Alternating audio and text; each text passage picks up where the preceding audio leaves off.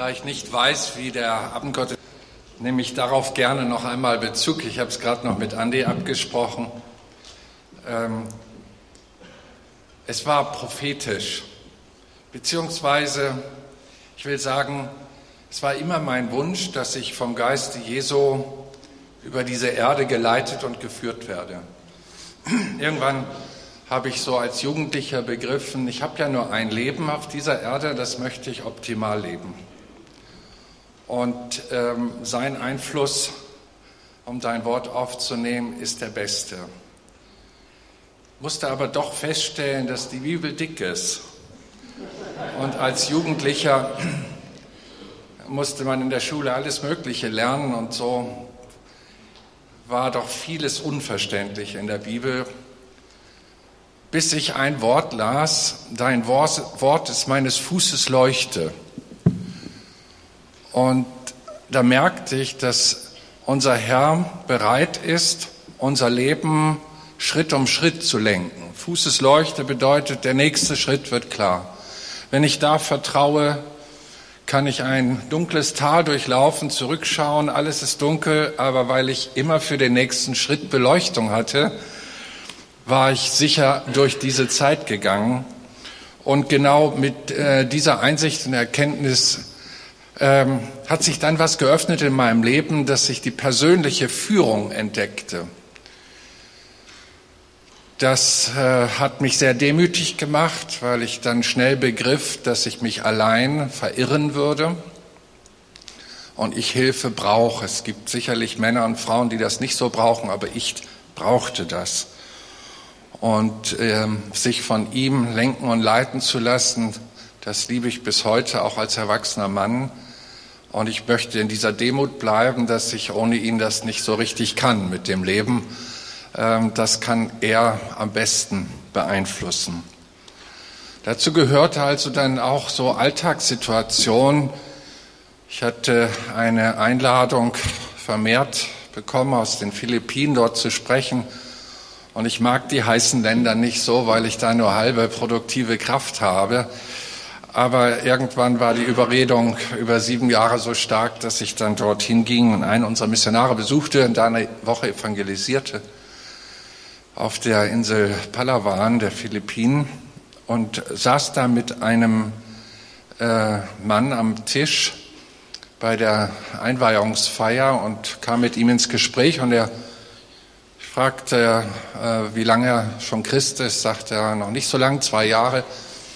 Er war hier in einem Gefängnis und ist hier in der Missionsstation zum Glauben gekommen.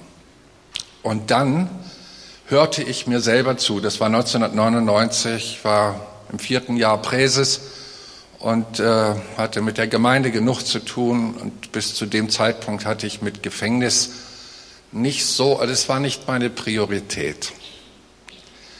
Aber ich hörte mir selber zu, wie ich ohne zu überleben sagte, das Gefängnis möchte ich sehen. Und als ich das aussprach, merkte ich, das war ich ja gar nicht. Das war mein Chef. Ja, manchmal sprechen wir auch durch den Geist Dinge und das hat mich sensibilisiert und er sagt, kann ich dir zeigen, den Direktor kenne ich gut, das arrangiere ich war da über zehn Jahre drin. Und äh, zwei Tage später waren wir dann im Auto zweieinhalb Stunden im Süden der Insel angekommen. 16.000 Gefangene, das größte Gefängnis dort. Und dort erlebte ich prophetisches, ja. Der Direktor empfing uns, zeigt uns die Anlage nicht so wie bei uns in Kolonien aufgeteilt. Das erste Sicherheitsstufe 1, zwölf Jahre kann man da drin verbringen ein Löwenkäfig, vielleicht so groß wie diese mittlere Tranche hier dieses Gebäudes, 300 Männer eingepfercht, keine Toilette, kein Freigang. Ich habe, ich war vorher in Angola, in anderen Ländern, aber ich habe nie solche Gesichter gesehen, die schüttelt man auch nicht mehr ab. Na, und dann bei diesem kleinen Rundgang dort sagte der Ex-Gefangene zum Direktor, darf ich ihn noch zu Herrn so und so führen? Es gibt also Sicherheitsstufe 3, da kann man auf dem Gelände sich eine eigene Hütte aus Schilf oder Blättern bauen. Und so steht es jedenfalls im Text der, äh, der Verfassung des Gefängnisaufsicht, dürfen auch Verwandte dazuziehen. Macht natürlich keiner. Wer will schon als freier Mensch in eine Kolonie ziehen? Und er erzählte mir auf dem Weg und sagte, dieser Mann, der hat etwas von Jesus erlebt, aber das muss er Ihnen selber erzählen. Kommen wir zu ihm, er sitzt vor seiner Hütte, ein Äffchen auf, dem, auf der Schulter an eine Kette gebunden, stand auf, freute sich, dass er Besuch kriegte. Und die anderen beiden haben sich gleich umarmt, kannten sich. Und ich sage, ich, ich habe gehört, Sie sind Christ. Äh, was macht ein Christ im Gefängnis? Und dann sagt er, ja, ich war über beide Ohren verliebt, wohnte in Manila und hatte nicht genug Geld für den Brautpreis, war verlobt und ging noch mal Geld verdienen als auf einem Fischtrawler. Dann waren wir drei Tage und drei Nächte unterwegs mit 24 Mann Besatzung. Das war ein großes Schiff für Großfische und äh, nach drei Tagen am Abend rief der Kapitän die Mannschaft zusammen. Ich wunderte mich, dass keine Netze geworfen worden sind. Und er sagte, wir werden heute Nacht ein Handelsschiff überfallen. Wer nicht mitmacht, der wird vom Bord geworfen. Und dann wurden dort Videogeräte und tatsächlich der Coup ist gelungen und Fernseher auf überladen auf das Schiff und sind auf und davon. Aber die philippinische Marine hat sie dann gestellt, einen Tag später. Und alle äh, 24 Leute plus Kapitän wurden für 42 Jahre wegen Piraterie verdonnert. Und so sind sie da ins Gefängnis gekommen. Und er war ein extrovertierter Mann und hat diese Wut eigentlich zu heiraten, das Leben zu starten nach außen gelebt und war ein Schläger und hatte dort auch zwei Leute umgebracht. Und naja, also es, er hatte überhaupt keine Zukunft. Und dann kam dieser Ex-Gefangene und hatte in der Missionsstation Gitarre spielen gelernt und ist dann auf einem Impuls darunter gewandert, äh, fast zwei Tage um dann mit seiner Gitarre, die er da ausgeliehen hat, vor diesem ersten Track sein selbstgemachtes Zeugnislied zu singen. Und hat das einfach gesungen, weil er innerlich gehört hat, er soll das tun. Und der Einzige, der zusammenbrach, war dieser Mann. Und er sprach sich schnell rum, aus dem Wolf ist ein Lamm geworden. Und so kriegte er nach kurzer Zeit Sicherheitsstufe 3 und dann nach neun Jahren Gefangenschaft schreibt er seiner Verlobten es in Sicherheitsstufe 3 und wenn sie möchte, kann sie zu ihm ziehen. Und obwohl er 42 Jahre hat, hat dieses Mädchen auf ihn gewartet. Im neunten Jahr ist sie zu ihm gezogen und dann rief er ihren Namen und sie kommt aus der Hütte kleines Kind auf dem Arm, schon wieder ein neuer Bauchansatz. Und sie erzählte, als mein Mann mir, als mein Verlobter mir den Brief schrieb, kam eine Kraft der Buße über mich und ich musste mich bekehren. Und äh, ich war bereit, mein Leben mit ihm zusammen zu verbringen und bin froh, bei ihm zu wohnen. Ich entdeckte also, dass das Schwestern und Brüder sind und habe erstmal nur geschockt reagiert, habe alles Geld, was ich hatte, ihnen übertragen. Ich dachte, kannst hier nicht einfach so gehen. Wollte mich verabschieden, mit dem Geld reinwaschen. Dann rief er hinterher und sagt, Ingolf, der Bischof sagte er, so bin ich da auch angemeldet gewesen, Bischof, äh, ich möchte dir einen Traum erzählen. Jesus hat mir einen Traum gezeigt, dass ich einmal ein Küster werde. Ein Küster ist jemand, der auf eine Kirche aufpasst. Und ich sag, äh, ja, wo soll die Kirche stehen? Hier, sagte er, ich habe mit meinen Händen die Fundamentlöcher schon gegraben, genau nach den Anweisungen, wie ich sie im Traum gesehen habe. Und dann zeigt er mir Löcher, die er mit den Händen gegraben hat, vier auf der einen Seite, vier auf der anderen Seite. Und äh, auf der Rückfahrt sagte ich zu dem Fahrer, bitte sprich nicht, ich muss das verkraften. Und plötzlich hörte ich, wie der Geist sagt, ich war gefangen, du hast mich besucht. Diese Stelle war mir nie so richtig klar und greifbar, was machen Christen im Gefängnis, aber jetzt war das so lebendig. Ich war gefangen, du hast mich besucht. Was wirst du jetzt tun?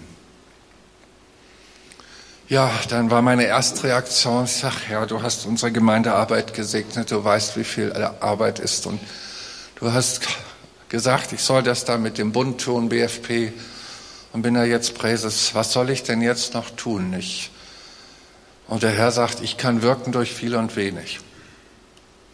Und ich sage, okay, ich weiß nicht wie. Und auf dem Rückflug spricht er nochmal zu mir, sagt, gib deinen Schatz her. Und ich sagte, wie soll das werden? Wo sollen die Finanzen? Überall wird, ist Not. Man kriegt ja eine Menge auf den Schreibtisch jede Woche. Und dann sagt er, gib deinen Schatz her. Das war 99. Gib deinen Schatz her. Und der Schatz eines Predigers ist nicht Geld.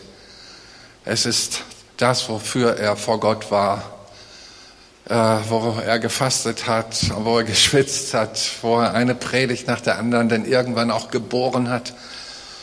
Und das über die Jahre. Und eigentlich hütet man als Pastor seine Predigten, um irgendwo auch ähm, ein bisschen einmalig zu sein. Und das war der Stichpunkt. Und dann kam ich nach Haus, fragte die Techniker, kann man sowas? Und ja, und damals hat dann so eine Seminarreihe zehn CDs beinhaltet. Dann kam dieser MP3 auf, gleich glaube ich 2001. Den Erfinder vom Fraunhofer Institut durfte ich übrigens zu Jesus führen, ganz nebenbei. Der von MP3 auf einer Single-Freizeit, ganz interessante Geschichte. Und ähm, dann passen da zehn Stunden Material auf eine CD. Jetzt dachte ich, das macht Sinn, weil ich immer nur mit Handgepäck reise.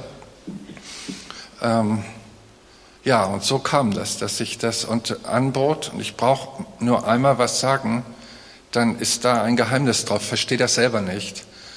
Und äh, ich bitte die Leute, kommt, gebt wenigstens 10 Euro für diese 16.000 Gefangenen Missionsarbeit. Und jetzt gucke ich zurück, das ist mein Hobby. Da ist keine Organisation hinter, ist keiner in Deutschland angestellt im Büro, keine Miete, nichts. Das ist einfach so eins zu eins. Der Sohn eines Gefängnisaufsehers ist jetzt der Leiter dort und äh, drei Ex-Gefangene sind Gefängnispastoren. Wer versteht seinesgleichen besser als die? Und wir haben über 5000 Leute in diesen zwölf Jahren getauft den Namen des Vaters, des Sohnes und des Geistes. Ein schönes Hobby. Und wenn ihr da mal rauf, ja, wenn ihr da mal raufschauen wollt auf den Tisch, äh, es sind immer ähm, Seminarthemen. Es sind keine Einzelpredigten, sondern ich gehe da manchmal zehn, zwölf Einheiten tief in ein Thema rein weil sich das so über die Jahre als Gabe entwickelt hat und ich auch gerne damit andere beschenke. So, zum Thema dieses Abends. Ich möchte über die Notwendigkeit der Prophetie in der Gemeinde mit euch ein paar Bibelstellen anschauen und äh, lese zunächst einmal zwei Texte aus dem Alten und aus dem Neuen Testament überhaupt zum Thema der Weissagung denn ich gehe davon aus, dass hier Leute sind, die in den Bereich des prophetischen Dienstes rein wollen, beziehungsweise auch weiter wachsen wollen. Aus 4. Mose 11 ab Vers 27, ne, die Geschichte aus der Gemeinde Israel. Da lief ein junger Mann hin und berichtete es Mose und sagte, Eldat und Medat, Weissagen im Lager. Und Josua, der Sohn des Nun, der schon von seiner Jugend an der Diener des Moses gewesen war, antwortete zu Mose, mein Herr Mose, halte sie zurück. Aber Mose sagte zu ihm, eiferst du für mich? Mögen doch alle im Volk des Herrn Propheten sein, dass der Herr sein Geist auf sie lege. Und Paulus sagt in 1. Korinther 14.1, strebt nach der Liebe, eifert aber nach den geistlichen Gaben, besonders aber, dass ihr weissagt, denn wer in einer Sprache redet, redet nicht zu Menschen, sondern zu Gott. Niemand versteht es. Im Geist redet er aber Geheimnisse. Wer aber weissagt, redet zu den Menschen zur Erbauung, zur Ermahnung und zur Tröstung. Ich bete, Herr Jesus, gib deinen Geist in dieses Wort, dass es bei den Zuhörern Glauben weckt für deine großartigen Gnaden. Amen.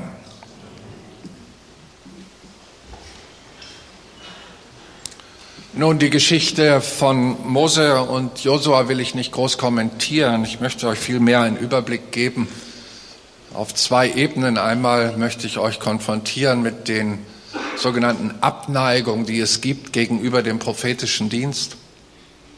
Ablehnung. Aber ich möchte euch dann im Finale auf die Notwendigkeit hinweisen.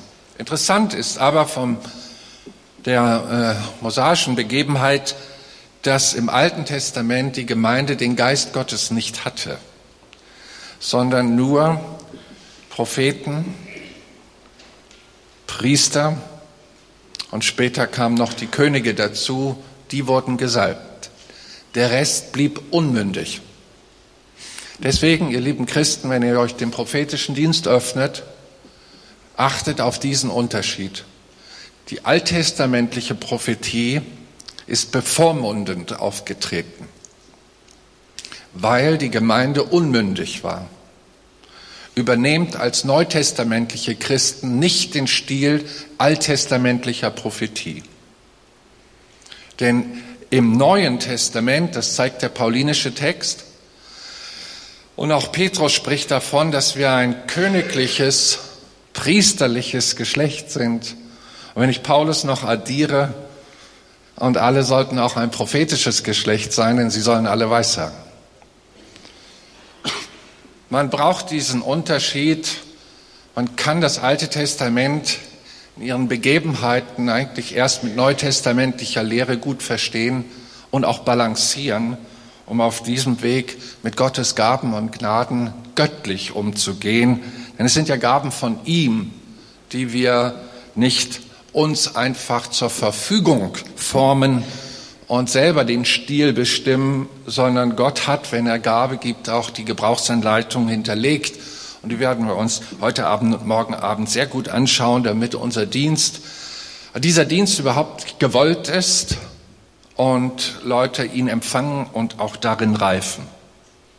Wenn ich den paulinischen Text aus 1. Korinther 14 anschaue, sehe ich, dass Paulus sagt, dass die Leute alle in Zungen reden sollen, mehr aber noch, dass sie Weissagen sollen. Und er argumentiert auch warum, weil die Zungenrede ist ein Dienst an dir. Wenn sie keine Auslegung hat, während die Weissagung, und hier ist Weissagung und Prophetie, prophetisch dienen, ist identisch. Weissagung und Prophetie ist identisch vom Begriff, nur für die, die das noch nicht wissen. Und so hat also der Apostel Paulus darauf bestanden, dass alle, wer aber weiß, äh, sorry, so, besonders aber, dass ihr weissagt. Eifert nach den Geistigen, besonders, dass ihr weissagt. Und dann spricht er weiter in diesem Kapitel, ich möchte, dass ihr alle in Zungen redet. Und dann kommt dieses schier unvorstellbare Rhetorik, die sich mir nicht gleich logisch erschließt. Wenn er denn sagt, ich möchte, dass ihr alle in Zungen redet, das ist das Normale. Wir brauchen erbaute Christen, die sich durch Zungenrede, durch diese Gabe selbst auferbauen im heiligsten Glauben. Spricht er von dieser zweiten Ebene, mehr aber noch, dass ihr weissagt. Und da muss man schon hinhören, wenn man sich sagt, dass alle in Zungen reden sollen. Das ist ja 100 Prozent. Stimmt das? Alle ist 100. Gut. Und mehr aber noch, was ist das? Da strauchelt es bei mir von der Logik her, aber ich denke mal, ähm, dass er sagt, also während ihr auf 100 Prozent zuarbeitet in den Gemeinden, achtet darauf, dass die, die weiß sagen, zuerst die 100 Prozent Marke erreichen und dann kommt die Zungenrede als zweites in dieses Finalziel. So ist meine Auslegung nach langem reiflichen Beten und Überlegen. Ich scherze. Eigentlich ist Prophetie etwas Positives. In Sprüche 1,33, entschuldigt meine Art zu lehren, ich, ich behaupte immer etwas, stelle eine These in den Raum und alles, was man als Prediger behauptet, muss sich einer Frage stellen, wo steht das geschrieben? Das ist ein homiletischer Grundsatz der Predigtauslegung. Also sage ich zu dieser Behauptung, dass Prophetie eigentlich etwas Positives ist, Sprüche 1,33, doch wer auf mich hört, wird sicher wohnen. Das ist doch was Positives. Wenn einer sicher wohnt, heißt das, dass er auch sicher lebt. und kann ruhig sein vor des Unglücks schrecken. Und die Zeitungen finden schon immer was und die Nachrichten in Fernsehen und Radio, um uns irgendwie zu erschrecken. Warum denn, wenn prophetische Rede so positiv angekündigt wird, wird sie denn so oft abgelehnt? Und es liegt zunächst einmal am Inhalt der Prophetie. Es gibt ein wunderbares Kapitel im Nehemia-Buch, dem neunten Kapitel. Nirgendwo in der gesamten Bibel ist die Geschichte der Gemeinde Israels in ihrem Auf und Ab komprimierter beschrieben als in diesem einen Kapitel. Ich nehme einen Auszug ab den 30. Vers. Und du hattest Geduld mit ihnen, der Gemeinde, also Gott hatte Geduld mit der Gemeinde, viele Jahre, tratest als Zeuge gegen sie auf durch deinen Geist, durch das Wort deiner Propheten. Aha, hier kommt's. Gott spricht also korrigierend mit seinem, weisend, damit sie sicher wohnen und sich vor keinem Unglück schützen müssen. Aber sie hörten nicht hin. Hören ist eine Geschichte, hinhören ist eine zweite Geschichte. Sie hörten, aber sie hörten nicht hin. Sie waren dem nicht zugeneigt, was sie da, auf, da serviert bekamen. Da gabst du sie, oder eine andere Übersetzung sagt korrekter vom Hebräischen, du musstest sie dann dahin geben in die Hände anderer Völker. Doch in deinem großen Erbarmen, und jetzt kommt wieder Gott, hast du nicht ein Ende mit ihnen gemacht und sie nicht verlassen, denn ein gnädiger und barmherziger Gott bist du. In zwei Versen beschreibt er einen Prozess, der über Jahre geht, unter Gottes Leitung, Gottes Führung, alles gut. Und dann wurden sie übermütig, zu viel Gesegen ist schwer zu verkraften, genauso wie zu viel Wohlstand für Menschen schwer zu verkraften ist. Das macht übermütig, das lässt wild werden, kann man das sagen? Also unsere Wohlstandsgesellschaften entwickeln sich wild. Lasst noch 20, 30 Jahre hingehen, dann haben wir Sodom und Gomorra ähnliche Zustände. Zu viel Wohlstand macht übermütig, macht wild und hier spricht Gott dann korrigierend rein, um sie dann davon zu befreien, dass ihre Einfalt zu Gott wieder aus, also lebendig wird und nahe kommt und sie lenkt und führt, aber sie wollten dann nicht. Zu viel Sicherheit. Sie meinten, so lange hat er gesehen, bisher ist alles gut gegangen. Die haben seine Geduld, Gottes Geduld falsch interpretiert. Und ich, na ja, er sagt ja nichts, er sagt nichts. Und wenn dann einer was sagt, noch diese schrägen Vögel verderben einen den Lebensspaß. Was müssen die dazwischen grätschen? Die sind sowas von altmodisch. Die haben nicht mitgekriegt, dass sich Zeiten verändern. Und so gibt es dann Gegenreaktion. 2. Chroniker 24, 19. Wir sind bei dem Gedanken, warum Prophetie abgelehnt wird. Bevor man sich motiviert und auf Prophetie einlässt, muss man das wissen, ist meine Überzeugung.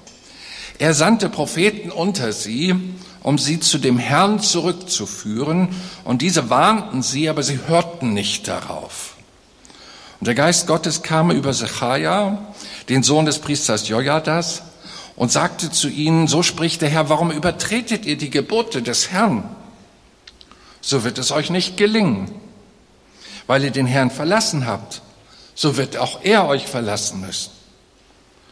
Und sie verhöhnten die Boten Gottes und verachteten seine Worte und verspotteten seine Propheten, bis der Zorn Gottes gegen sein Volk so stieg, dass es keine Heilung mehr gab. Lieben Leute, das ist zwar Altes Testament, aber dieser Gott, auch mit seinen Reaktionen, hat sich nicht verändert. Eine Gemeinde, die Prophetie verachtet, ablehnt,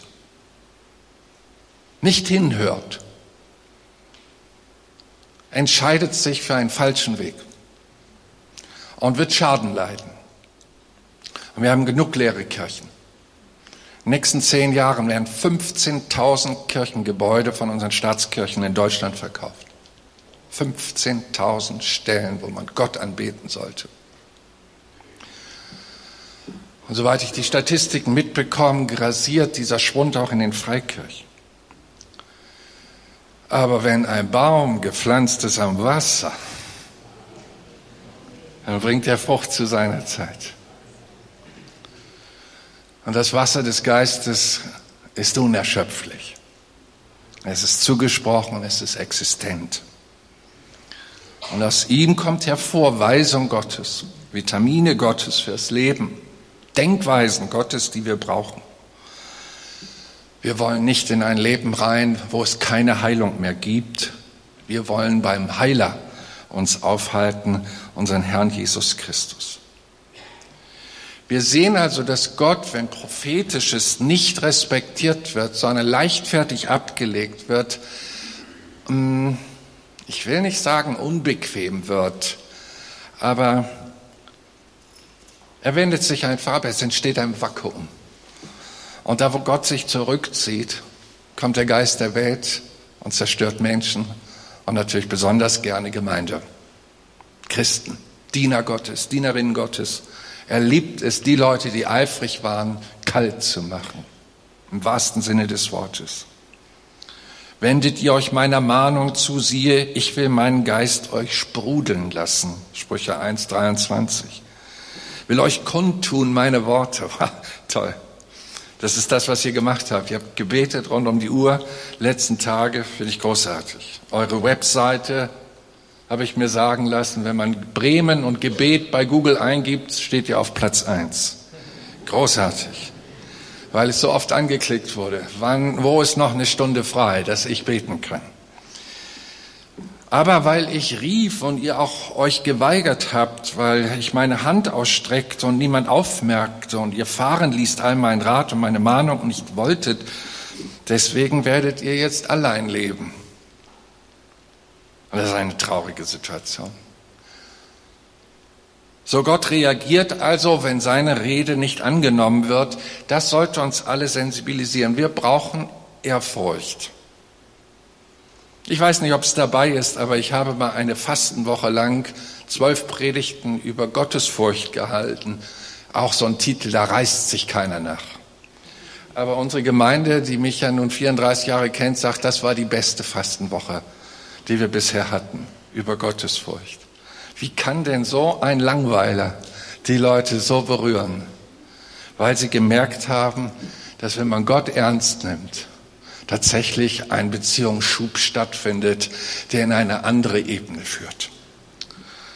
Doch dann rufen sie mich, doch ich antworte nicht, dann suchen sie mich, doch sie finden mich nicht. Wann nicht? Wenn sie seine Weisungen ablehnen. Nein, ich will Matthäus 7, Vers 7 nicht außer Kraft setzen, was wir am Anfang gehört haben, denn so ist Gott durch die Gnade Jesu Christi. Wer sich dort birgt, darf damit rechnen, dass wenn man den Herrn sucht, um der Gerechtigkeit Jesu willen, dass Gott sich finden lässt. Aber man muss wissen, wie Gott sich fühlt hinter Jesus und seiner Gnadengerechtigkeit, mit der er uns ständig schützt. Man sollte wissen, wie Gott fühlt. Ich meine, wenn mit dir keiner mehr redet, ist doch Krieg. Ich, wenn mich einer fragt, was war die krasseste Erziehungsform in deiner gesamten Kindheit? Weiß ich sofort eins zu sagen. Es war, dass meine Mutter drei Tage mit mir geschwiegen hat. Das war die schlimmste Erziehungsmaßnahme, die ich garantiert verdient habe, aber die sich am gravierendsten bei mir einge. Ich hätte gerne mal eine Ohrfeige in Kauf genommen. Ich komme ja aus der Nachkriegszeit und äh, da hat man vom Deutschlehrer durchaus mal einen Sandalen an den Kopf gekriegt, wenn man gequasselt hat und so weiter. Das war noch ein bisschen autoritärer. Oh, ist nicht schlecht, nein, ist nicht schlecht. Ist mir gut bekommen und aber dieses Schweigen. Und ich denke, wenn Gott schweigt, das ist doch Vorhof der Hölle.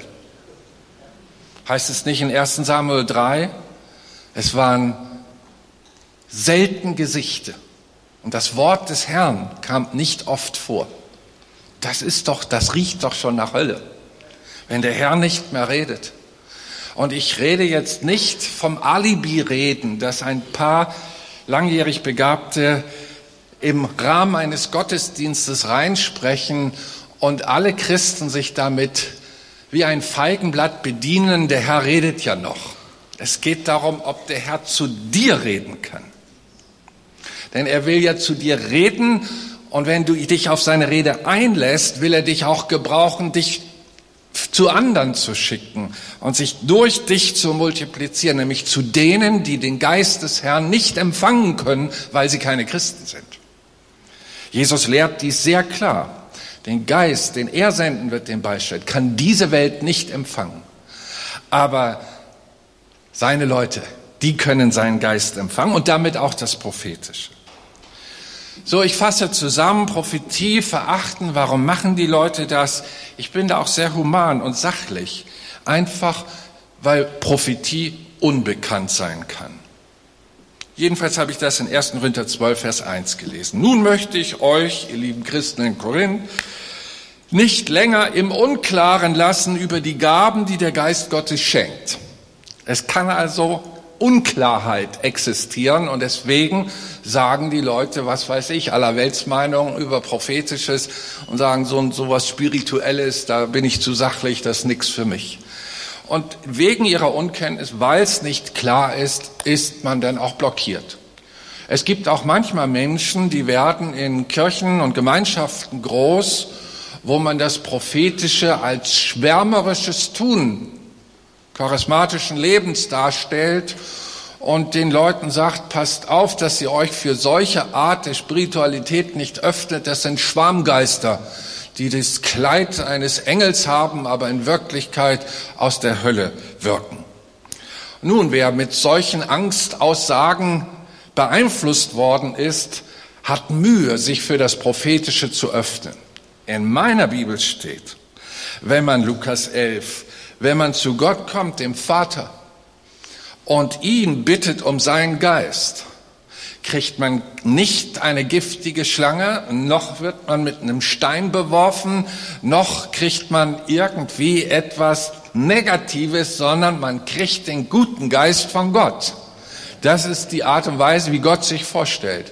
Und wenn man zu Gott im Namen Jesu kommt, ihn um seinen Geist bittet, auch um Gaben seines Geistes bittet, wird man nichts Zerstörerisches bekommen, sondern etwas zum Leben förderndes. Solange das unbekannt ist, lässt man sich nicht darauf ein. Jetzt sollte mit diesen kurzen Auslegungen diese Art der Unklarheit vom Tisch sein. Ein zweiter Aspekt, den ich mir hier notiert habe, ist, weil die, die prophetisches Reden beurteilen, im Glauben schwächeln. Das heißt, ihre Glaubenskraft ist nicht besonders stark, sie haben kein Beurteilungsvermögen, ob das nun menschlich war, von Gott war oder spirituell aus der weißen Magie. Die Weissagung, sie soll entsprechend des Glaubens geschehen, sagt die Heilige Schrift in Römer 12, Vers 6. Prophetie und Glauben, das gehört zusammen. Auf die Frage, wie Christen Prophetie empfangen können, sage ich immer, sie müssen wissen, dass es sie gibt. Erstens. Sie müssen die Botschaft darüber hören, was Gott damit bezweckt und wie sie empfangen werden kann damit der Glaube entsteht und dann braucht es das Werk des Gebetes und der Handlung, der Handauflegung und der Mensch wird empfangen, wenn er ein Christ ist.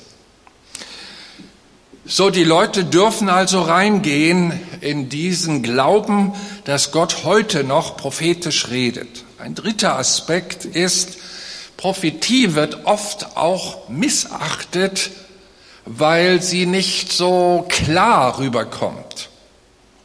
Die Bibel sagt dazu aber, denn was das prophetische Dienen betrifft, 1. Korinther 13, 9, erkennen wir nur stückweise und wir weissagen nur stückweise. Ist doch klar, Leute. Wenn du nur einen Bruchteil hast, dann sagt der, der da sitzt, ja, was soll das nun? Kann ich nicht klar verstehen. Ein anderer aber wird berührt von diesem Bruchteil der Prophetie und es reicht ihm aus.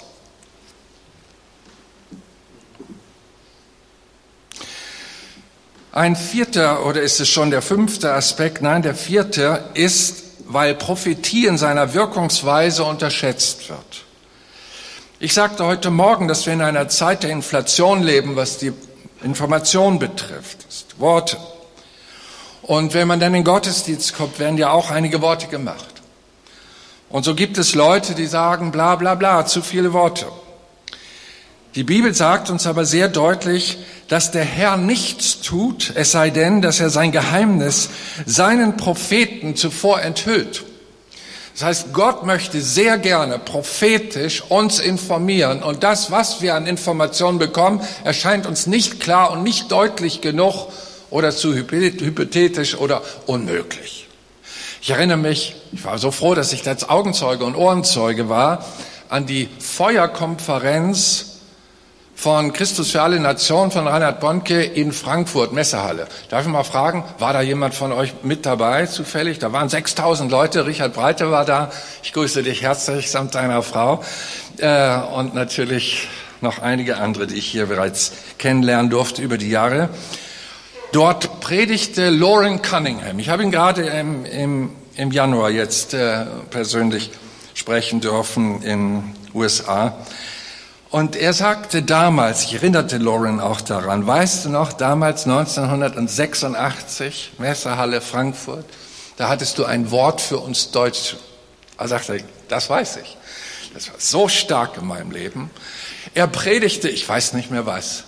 Da unterbrach er seine Predigt und sagt, außerdem, ihr lieben Leute in Deutschland, bereitet euch vor, der Herr wird die Mauer in Berlin fallen lassen und euch als Volk vereinen. Und dann ging er weiter im Predigen. Aber ehe er weiterging, ehe er weiterging, raunten 6000 Leute, nein.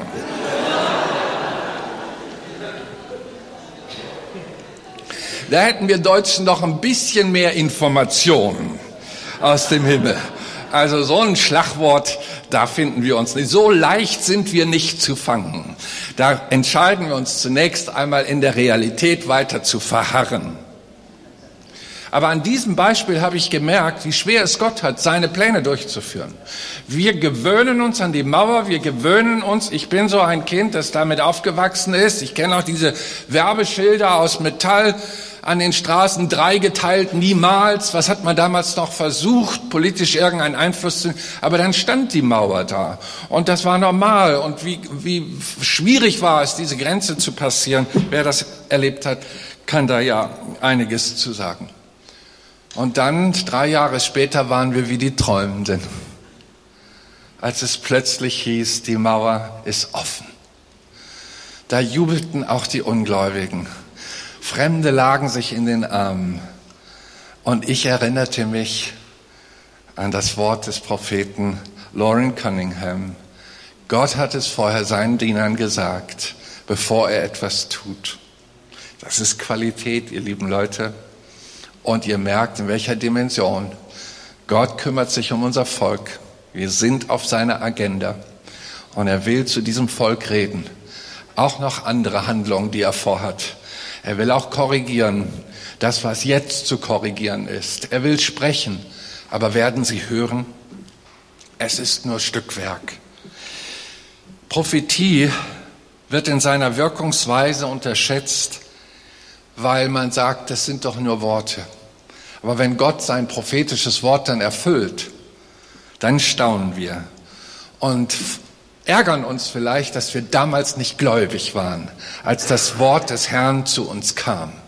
Wenn wir denn wirklich demütige Leute sind und sagen, oh Herr, vergib mir, ich habe über dein Wort gelächelt. Ich habe gedacht, ja, der Kerl kommt da aus der USA, die denken sowieso groß und die wollen die Globalisierung und dann fällt da auch noch eine Mauer.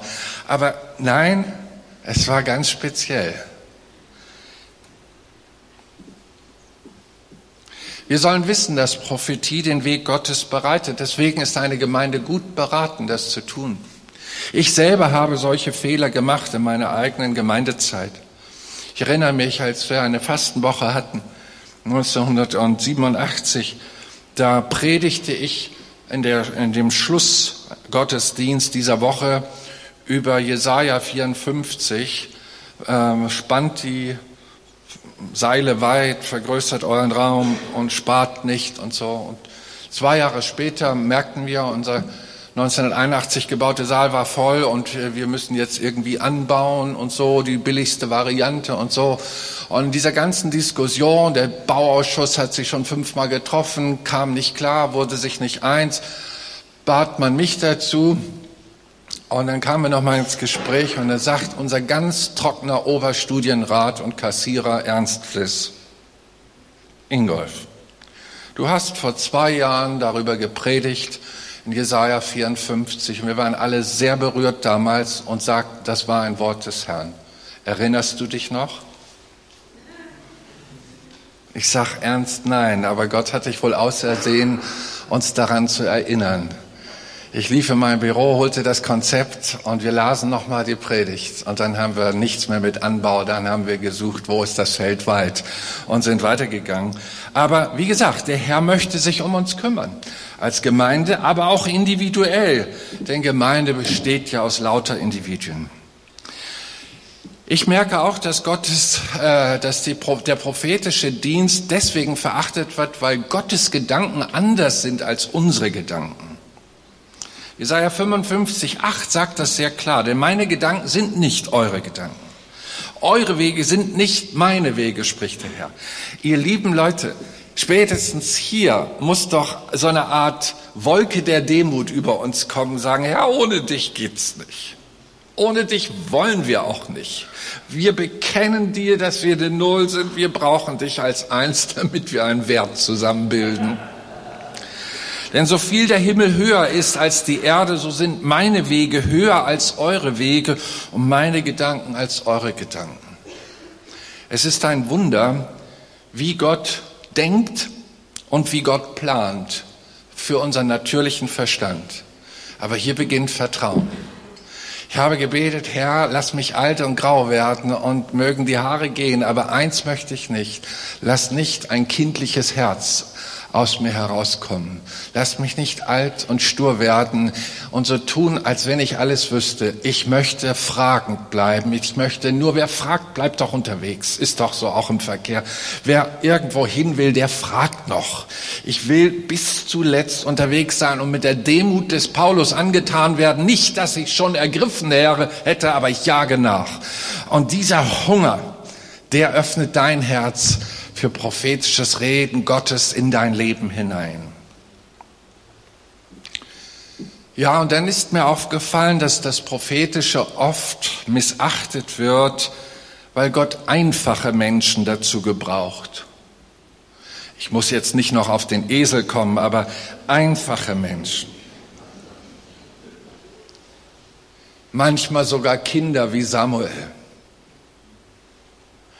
Und dann ist da noch ein ganz großes Kapitel, warum Prophetie gerne mit Distanz gehandhabt wird, weil es falsche und vermessene Propheten gibt. Das Problem ist nicht neu, das ist uralt.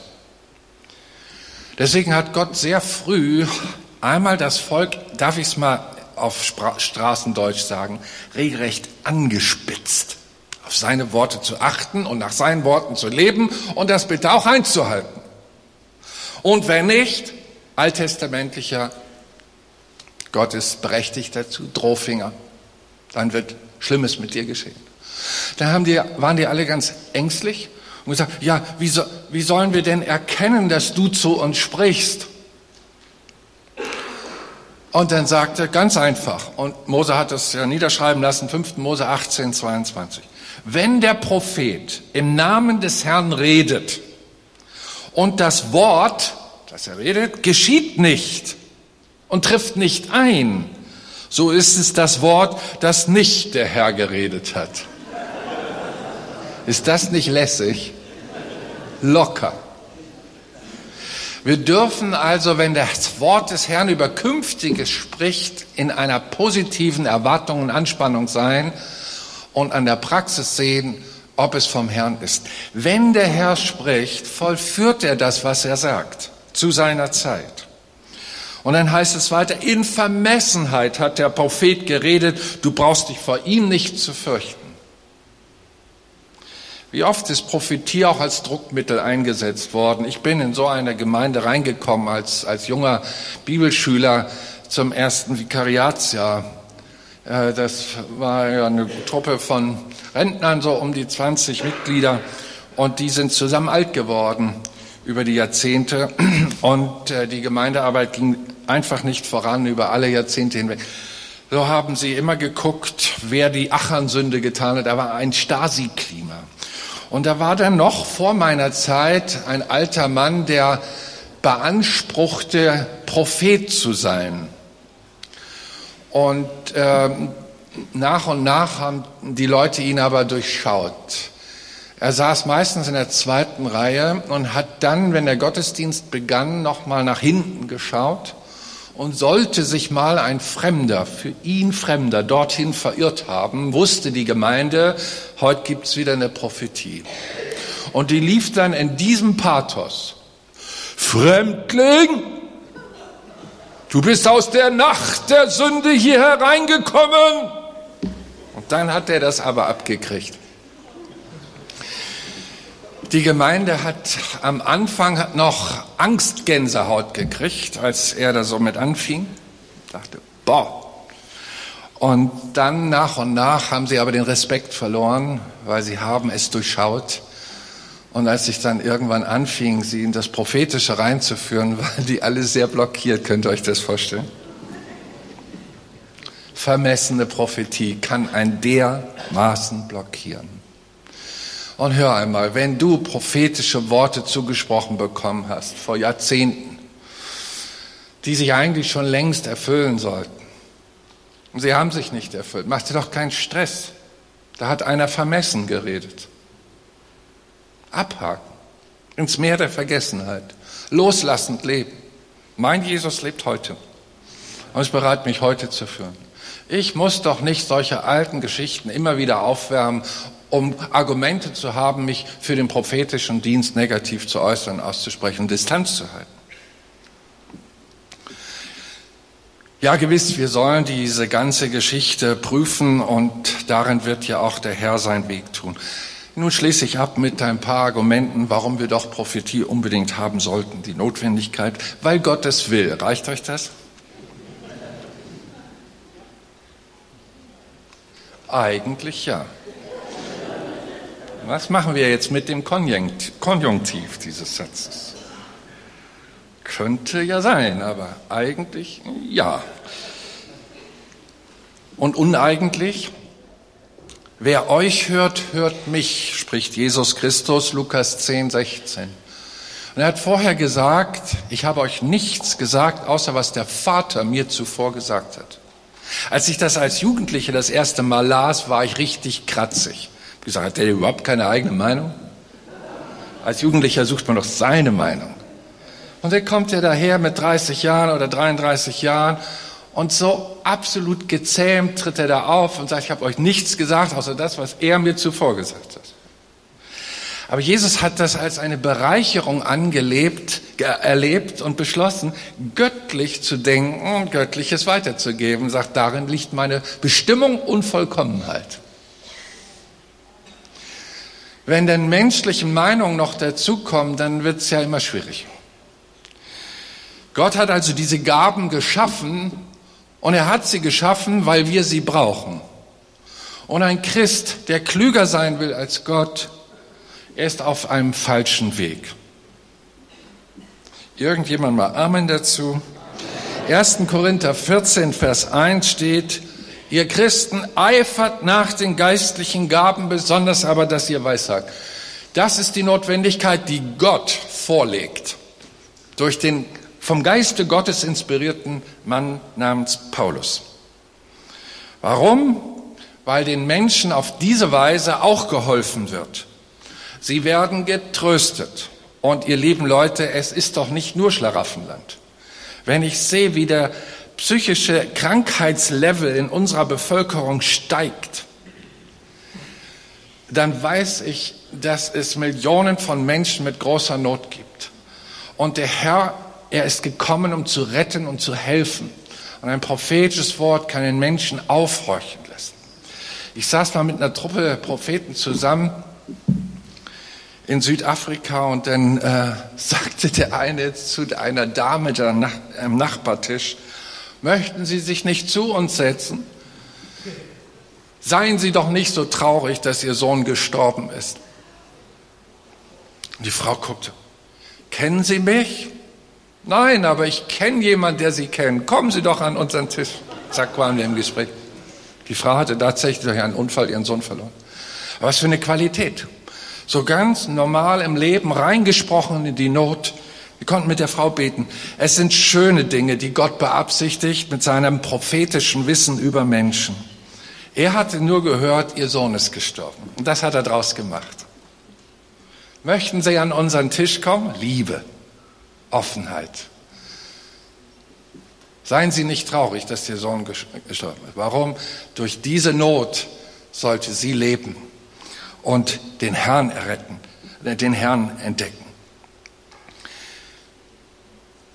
Die Notwendigkeit des prophetischen Wortes findet dann statt bei einem Christen, wenn er die Gabe nicht hat. Dann solltest du beschließen, ich möchte sie haben. Und die Notwendigkeit sollte weiter im Blick gehalten werden, ob diese Gabe denn auch genutzt wird. Was nützt es, eine Gabe zu haben, die nicht eingesetzt wird? Schon Timotheus, Prediger, Aufsicht über ein paar Gemeinden, die gegründet worden sind, hat als Pastor eine Gnadengabe vom Geist Jesu bekommen und sie nicht eingesetzt, so dass Paulus sagt, ich möchte aber, dass du die einsetzt. Trag sie da nicht mit dir herum im Schweißbuch, sondern setze sie ein. Und hier ist eine Notwendigkeit, die ich euch zusprechen möchte. Wenn du die prophetische Gabe hast und schon mal eingesetzt hast und da sind jetzt Monate vergangen, wo du sie nicht einsetzt, dann existiert eine Not und eine Notwendigkeit, dass du wieder erfrischt wirst, lebendig gemacht wirst und dein Ohr wieder mal freigespült wird und das Gebet, dass das Ohr deines Herzens geöffnet wird und die Augen deines Herzens denn können ja auch visuell etwas sehen und weissagen, ebenfalls sich öffnen, damit wir die Herrlichkeit Gottes in unsere Notbegrenzung erfahren und erleben.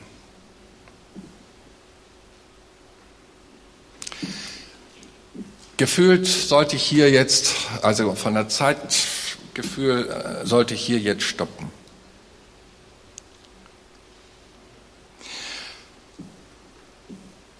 Ich erinnere mich an einen Gottesdienst. Es gibt einfach Geschichten, die prägen sich tief ein.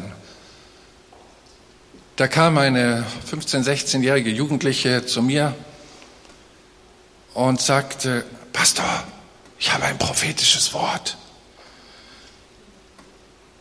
Und ich guckte sie an, 15, 16 Jahre, kein gutes Elternhaus, aber seit ein paar, zwei, drei Jahren gläubig geworden, bei einer Jugendfreizeit.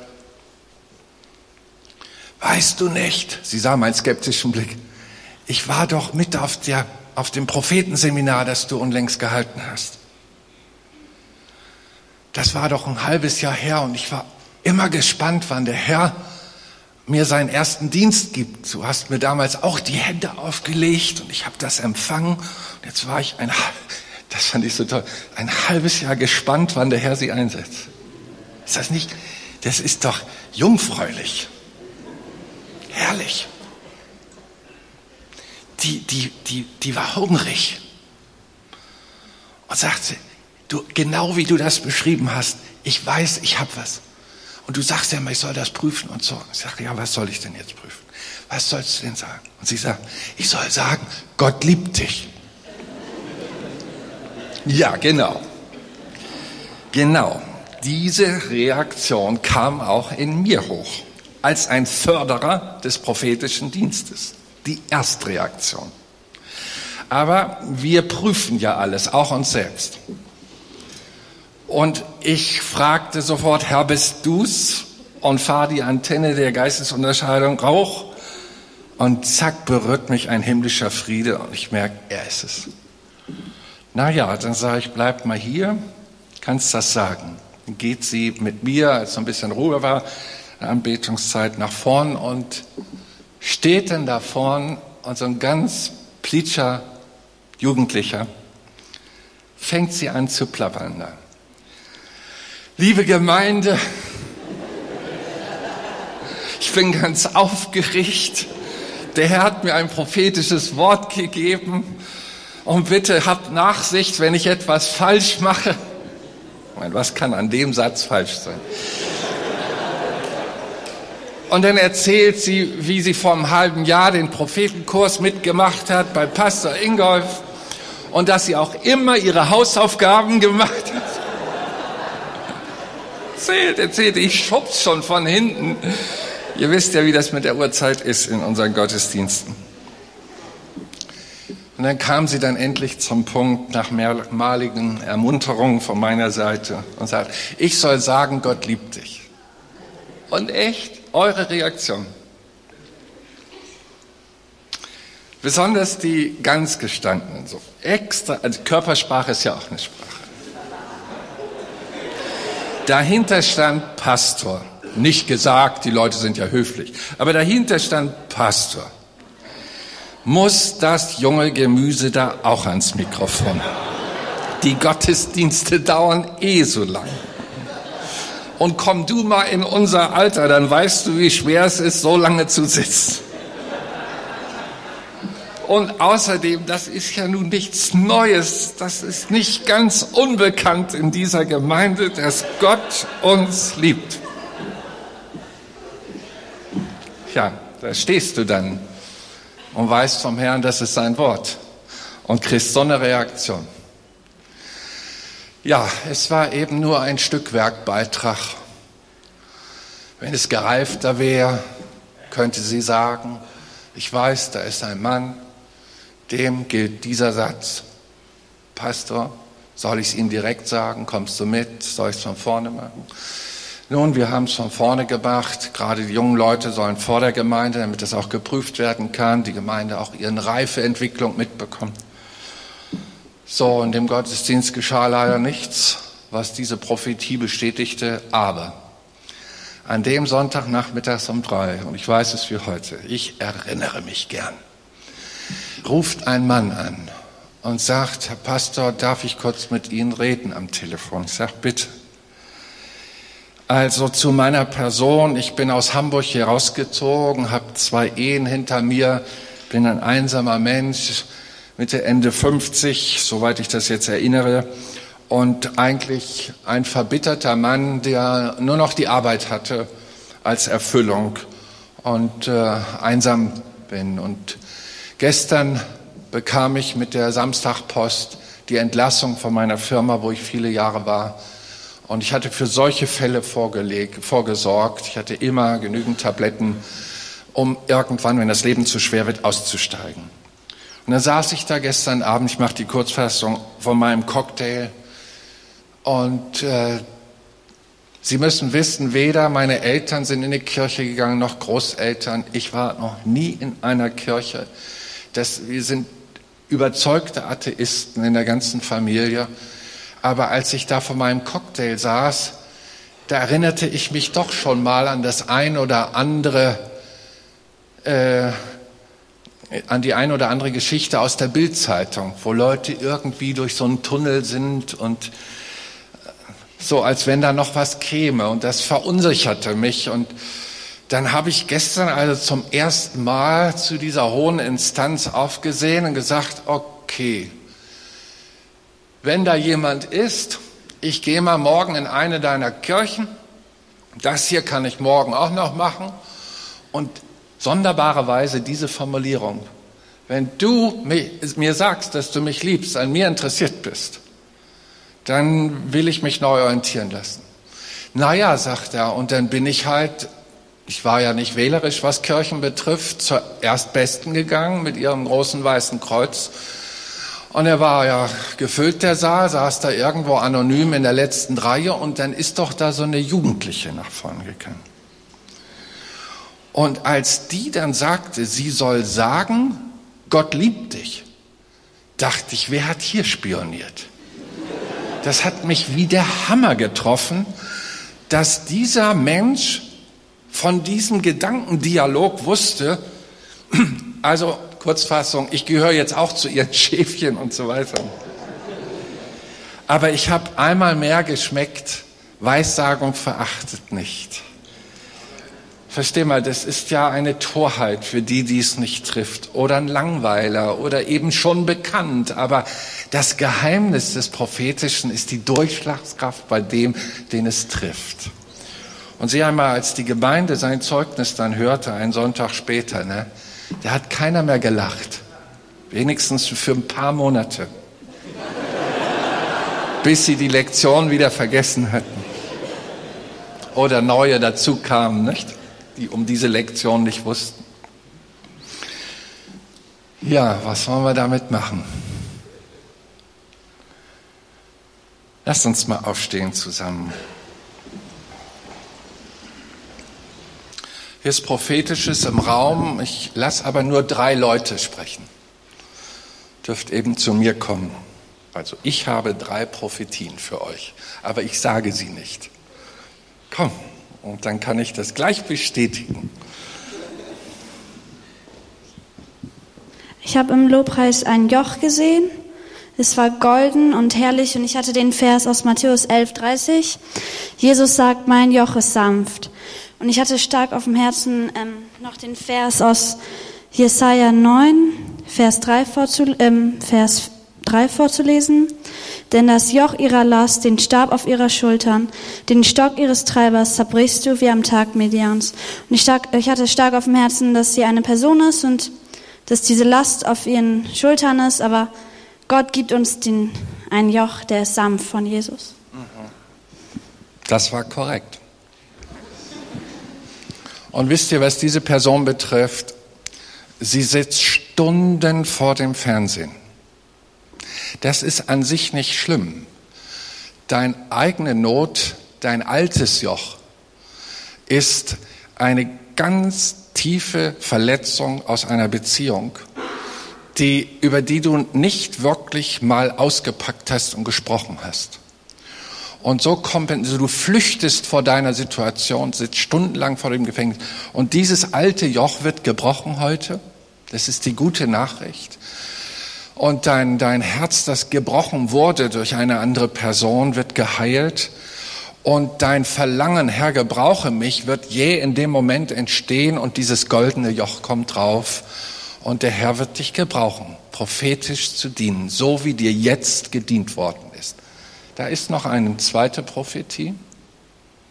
Ich soll sagen, dass es wirklich nur ein kurzer Beitrag ist. Es ist nur ein Satz.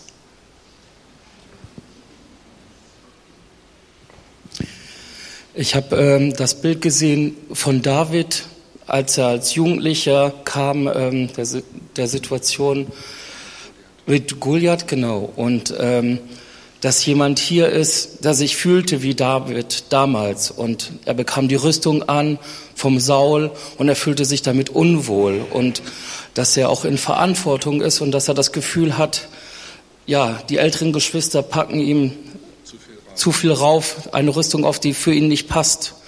Und äh, ja, lass dir vom Herrn gesagt haben, du brauchst diese Rüstung nicht zu tragen, du darfst genau wie David einfach du selbst sein, mit deiner Schleuder, deinem Glauben, deinem Vertrauen zu Gott und dem Feind dort begegnen. Das ist ein sehr schöner seelsorgerlicher Rat. Und die Person soll Folgendes noch mitnehmen. Besprich deine Situation mit geistlich reifen Menschen außerhalb deines Kreises. Denn dort, wo man dich pressen will, wird kein Verständnis sein für deine Ablehnung. Du musst stark geredet werden, dass du das Einfache einsetzt, was Gott dir gegeben hat an Gabe und Glauben. Muss noch ein dritter Satz hier sein. Dann sage ich Ihnen, dieser Satz beschreibt dein Gesicht. Es ist dein Haus, das geöffnet ist, aus dem Licht hervorgeht und Menschen sind im Dunkeln und betreten einen neuen Raum. Dahinter steht die Einladung Gottes für Leute, die nie mit dem Prophetischen selber zusammengekommen sind. Ihr sollt euch nicht fürchten. Das, was ich euch geöffnet habe heute Abend, wird mein Licht in euer Leben bringen. So. Wem gilt denn diese drei prophetischen Worte? Seid ihr mal so gut und kommt hier vor? Hätte da einen Segen für euch.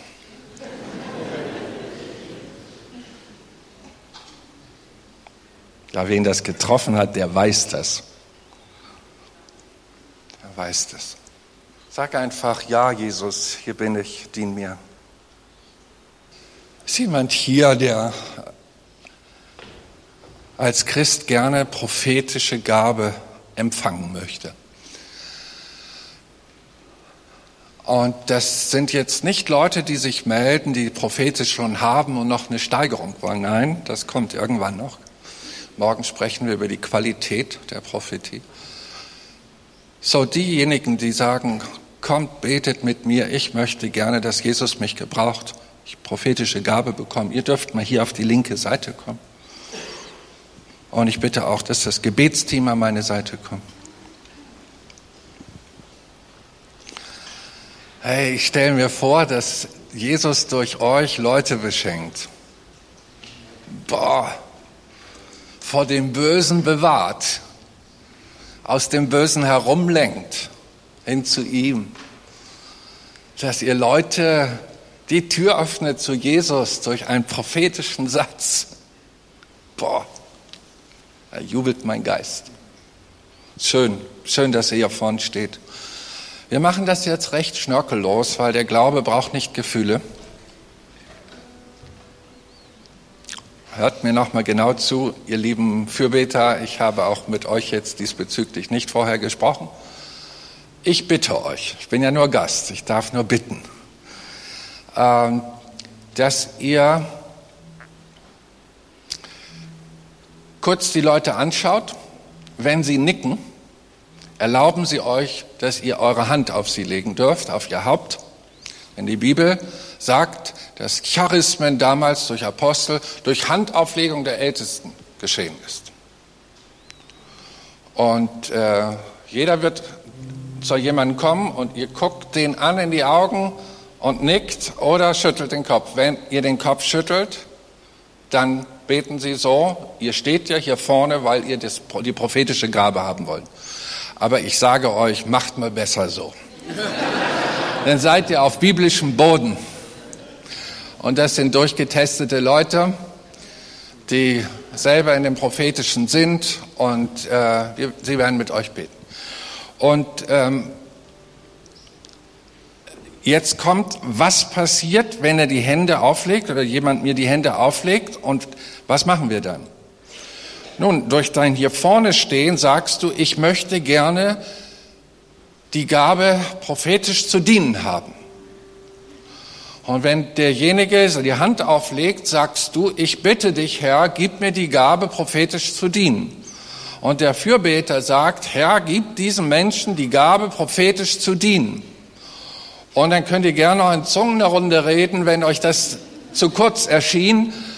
Aber danach sprecht ihr einmütig, denn wenn zwei eins werden, was immer sie bitten, Gott wird es tun. Und wir bitten etwas nach seinem Willen. Er will, dass alle in diesem Bereich hören und reden. Das ist der Wille Gottes, den haben wir äh, gelesen. Und wenn ihr euer Gebet empfangen habt, setzt ihr euch wieder. Dann haben wir hier Übersicht und wir empfangen im Glauben. Ob ihr heute Nacht schon die erste Prophetie in Farbe habt, weiß ich nicht. Das stellen wir dem Herrn anheim. Eine Gabe braucht man erstmal und dann setzt Gott sie zu dem Zeitpunkt ein, wo er äh, es dann geplant hat. Und achtet noch auf dieses, damit euer Glaube nicht wankt. Die Gabe, prophetisch zu dienen, kann man nicht verdienen. Das ist wichtig, dass du nicht hier vorne stehst und sagst, jetzt bin ich schon vier Jahre in der Gemeinde und ich bin schon im Ordnungsdienst und ich habe schon immer dies und das getan und jetzt wird der Herr mir ja wohl eine Gabe geben. Du wirst nichts empfangen. Eine Gabe ist ein Geschenk. Die prophetische Gabe ist ein Geschenk. Wenn du als Null kommst, als Bedürftiger, als der, der nichts bringen kann, aber sich was abholt, dann hast du den rechten Glauben investiert. Seid ihr mit dabei? Okay, wir beten mal an mit euch hier und ihr macht euren Job hier und dient ihm und ihr empfangt. Die Gabe zu empfangen bedeutet jetzt die Gabe zu verstehen. Wie funktioniert sie? Ich bin in einer Gemeinde aufgewachsen als Kind. Da gab es tatsächlich solche Gaben. Meine Mutter gehörte mit dazu. Aber es war sehr selten. In dieser Zeit lebte ich in einer gesetzlichen Orientierung, wo Christen auch kein Fernsehen gucken durften und kein Fernsehen hatten. So war es bei uns auch.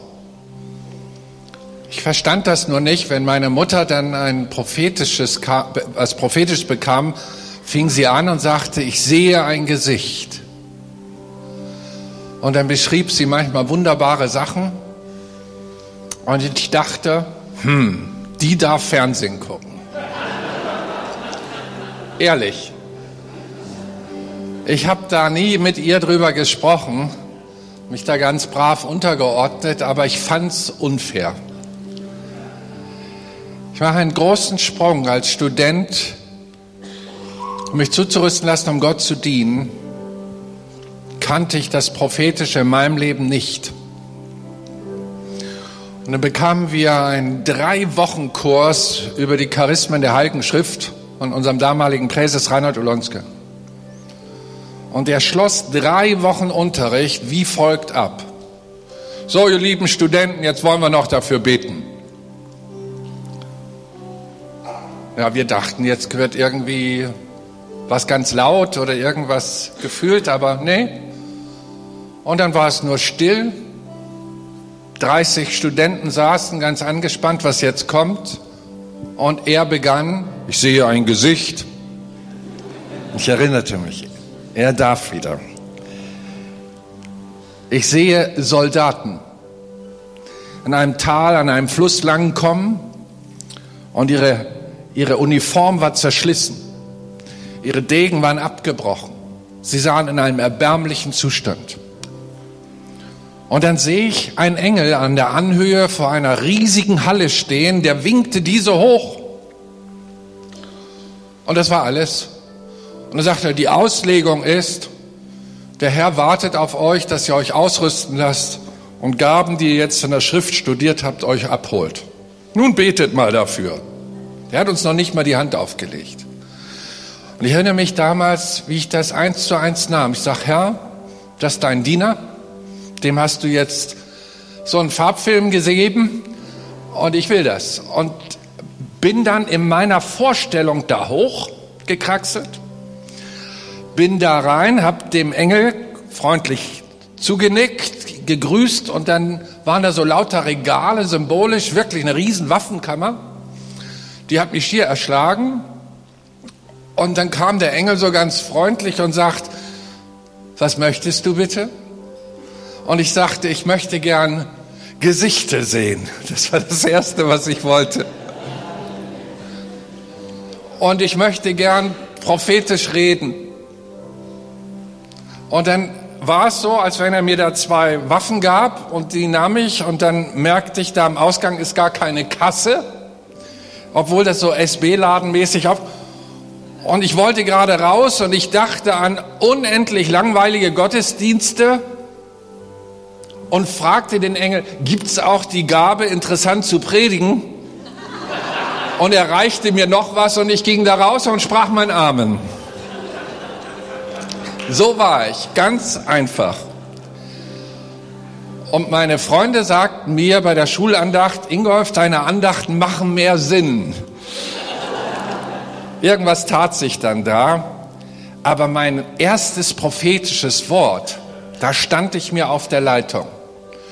Wir waren im Gebet als Gruppe und ich musste, obwohl wir für Fürbitte für Deutschland waren, immer an eine Person denken aus unserer Studentenschaft, die Schluss machen wird und den, das Studium abbrechen. Und dann habe ich das erste Mal gewagt, Leute, ich habe gezittert. Da waren ja drei Lehrer da. Wer war ich?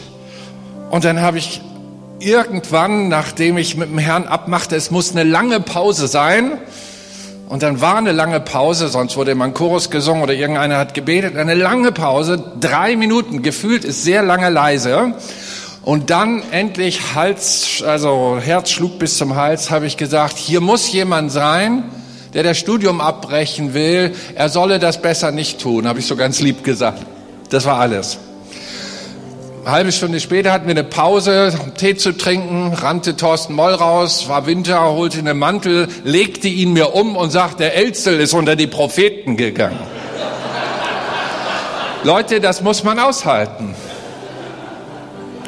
am Abend, ich lieg schon im Bett, klopft es und es tritt ein äh, Mitstudent rein und sagt, Ingolf, ich bin das, danke, Dein Satz hat mein Herz getroffen. Ich mache hier weiter. Und er ist auch heute noch im Dienst. Und dann, ein Jahr später, ich durfte das erste Mal auf eine BFP-Konferenz. Wir beteten für Deutschland, waren auf den Knien in Duisburg. Ich weiß es wie heute.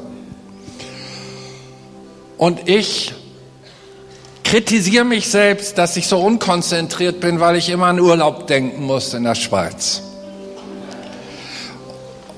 Denk so am schönen Wandern da durch die Täler und auf den See zukommt, schmalen Gefirkspfade, wunderschön und dann aber wieder für Deutschland gebetet.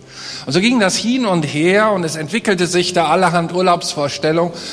Und dann sprach unser damaliger Leiter Reinhold Olonska, ich sehe ein Gesicht. Ich sehe einen Wanderer in der Gebirgswelt auf einem schmalen Pfad. Ich dachte, was läuft hier? Das sind doch meine Urlaubsgedanken. Völlig unkonzentriert, was die Fürbitte betrifft. Und dann sehe ich, wie dieser Wanderer auf eine Weggabelung zugeht. Und ich hatte in meiner Urlaubsvorstellung das vorher alles schon erkundet. Der rechte Weg sah recht stabil aus hinter einem Gebirgsmassiv. Hörte er je auf, wer da rumgeht, fällt runter. Und der andere war sehr schwierig, ging durch ein Dickicht, aber hinterher war alles wunderschön, da musste man hoch. Und dann kam dieser Wanderer, Ulanska, bis zu dieser Weggabelung und dann schweigt er. Der schweigt, macht nicht weiter. Und ich wie in der Schule, ich weiß, wie es weitergeht. Und habe dann das, was ich da so an Urlaubsidee gedacht habe, nimm nicht den besseren Weg, nimm den schlechteren Weg, da kommt man an. Und auch da war ein Mann, der ist jetzt schon in Rente, der hatte vorher ein Angebot von einer Versicherung bekommen. Seine Frau klagte oft über das magere Predigergehalt und wollte das so nicht mehr. Und er hätte da das Dreifache verdienen können. Er bedankte sich hinterher bei mir und sagte, ich bin nicht den stabilen Weg gegangen. Und wie gut war es, dass ich den schweren Weg, wie sehr hat Gott uns gesegnet, auch finanziell. Und das war mein Einstieg. Und jetzt kann ich tausende Geschichten erzählen, die Gedanken Gottes zu entdecken. So ist es doch auch mit unseren Stimmen. Wir müssen unsere Stimmen erst entdecken. Dann verstehen wir sie. So, ihr Lieben, Seid sensibel. Sprecht mit Leuten. Ich werde jetzt für euch beten und ihr werdet gleich Gedanken von Gott bekommen, die ihr gleich mit eurem Sitznachbarn austauscht. Vater, ich danke dir für Jesus.